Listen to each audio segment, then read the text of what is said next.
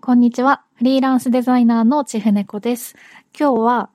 統一感の作り方というテーマでお話ししていきます。えー先週ですね、えー伝わるコンテンツ？あ、印象に残るコンテンツの作り方っていうテーマでお話ししたその中で、えー統一感が大事ですよっていうお話をしたんですけど、そこではちょっと具体的なお話をする時間がなかったので、今日はその、じゃあ、統一感が大事ですよで、その統一感どうしたら作れるんですかねっていう部分をお話ししたいと思います。で、ざっくり、えー統一感がなんで大事かっていう話を振り返ると、えーそのデザインだったり、えー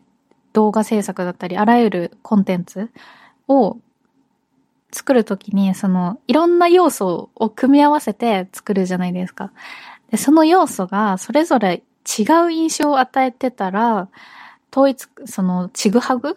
伝えたいことの印象がちぐはぐになっちゃうので、その自分が作りたい印象とか、それで届けたい、伝えたいイメージっていうのがしっかり伝わりにくいから、あらゆる要素をすべて統一させる。同じ一つの印象を作り上げるっていうのが大事ですよというお話でした。で、今日は、じゃあ、統一感作るにはどうしたらいいのかっていうのを、えーポイントを3つご紹介します。ざっくり先にポイントを言ってしまうと、1つが色。2つ目、フォント。3つ目、あしらい。この色、フォント、あしらいっていうのを、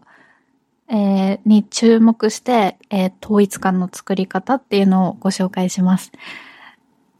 で、NG 例を元にご紹介した方が実際にその制作する上でイメージしやすいというか確認しやすいと思うので、その自分もこの NG 例やっちゃってないかなみたいな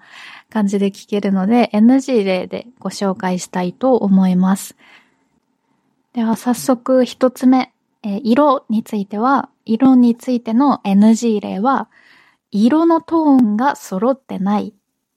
この色のトーンが揃ってないっていうのがあるあるの NG 例になります。結構やっちゃいがちなんですよね。その色のコツデザインにおいて、色のコツでよく言われるのが、色はなるべく絞る。3色以内に絞るっていうのがコツとして結構言われるんですけど、その3色に絞ったその色もしっかり統一感を出すには、色のトーンを揃えるっていうのが結構大事だったりします。で、この色のトーンって何のことかというと、まあ、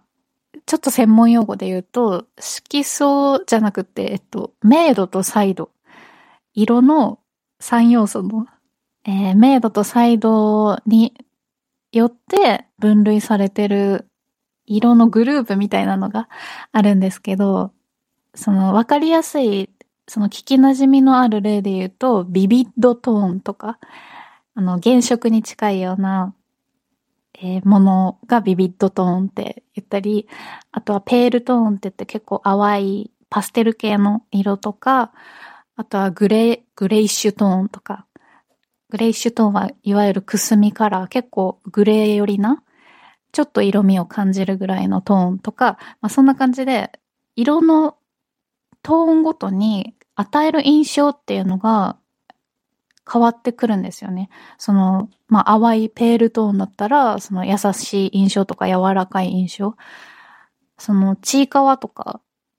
あとは隅っこ暮らしとか、ちょっと そういう例しか今パッと出てこないんですけど、そういう、なんだろう、優しい印象、柔らかい印象で使われてたり、あとビビット系は何でしょうね。アイドルとか、あの、流行りのアニメの、ちょっと去年ですけど、アイドルとか結構原色のピンクとか水色が印象的ですよね。とか、まあ、グレッシュトーンは結構今年流行りのほんとくすみカラーでよくインテリアとかでも見かけるような色かなと思います。っていう感じで、その、なんだろう。あ、そうだ。それぞれがどんな印象を与えてるか。そのビビッドカラーだと結構元気な印象というかアクティブな感じだったり、グレッシュトーンはまあ落ち着いた印象とか、それぞれあると思うんですけど、その、それ、それぞれトーンによって与える印象が違うので、そのいろんなトーンを使ってしまうと、その、与える印象もまばらになっちゃうんですよね。なので、その色のトーンを揃えることで、より自分が伝えたいデザイン、作りたい印象っていうものを、ものを作る上で、その色のトーンを揃えるっていうのは一つ意識してみると結構印象変わるかなと思います。で、続いて二つ目は、フォントについてのあるある NG 例は、フォントの種類が多すぎる。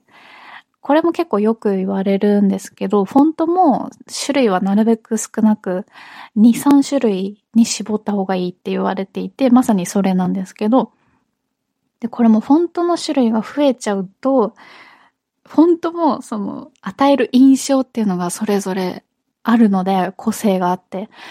そのまあ、日本語フォントで言うと、ざっくりゴシックと明朝体っていう風に分類されたり、あとは特殊なやつ、手書き系とか、なんだろう、どっちにも分類されないような個性的なフォントとかいろいろありますけど、その、それぞれ本当ゴシックと明朝っていうざっくりした区分けでも、なんだろう、ゴシックなら力強いとか、スポーティーとか、あとは、ベーシックな感じで、明朝体は高級感とか、まあ、和風な感じとか、まあ、そ、それぞれに伝わりやすい、伝わる印象っていうのが変わってくるので、それに、そ、それで、その、たくさんフォント使っちゃうと、その分印象も増えちゃう。ので、なるべく絞った方がいいっていうのが、この、えー、統一感作るためのポイントフォントの種類が多すぎるときは、なるべく絞った方がいいっていうのが二つ目のポイントです。続いて最後、三つ目の NG 例は、あしらいが活かせてないっていうのが NG 例です。このあしらいっていうのは、えー、飾りとかフレームとかそういった部分のことなんですけど、えー、やっぱりこのあしらいが個人的に結構難しいかなと思っていて、その個人的に私自身も結構苦手だと思っていて、なんだろう、でも、あしらい一つで本当に、より、その、作りたい印象になるか否かが大きく左右される部分というか、その、これまでの色とかフォントももちろん大事なんですけど、あしらいでより世界観が作り込めると思うので、このあしらいっていうのは結構大事ですよね。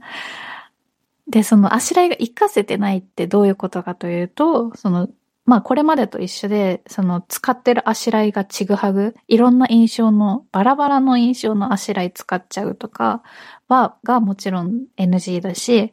あとは自分が作りたい印象と違う印象のあしらい使っちゃう。まあ、例えば、なんか真面目なビジネス系のセミナーの広告デザインを作りたいのに、なんか子供向けの可愛らしい素材を使っちゃうとか、そういった感じで作りたい印象と違うあしらいを使っちゃうっていうことがあるので、しかもそのあしらいの難しいところが、その線の太さ一つでも結構印象が左右されるくらい結構なんだろう繊細なものなんですよね。なのでその素材サイトで何かフレーム使う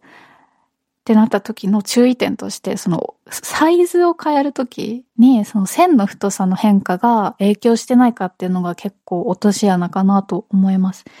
あんまり太くなりすぎると結構カジュアルな印象になったりするので、せっかく、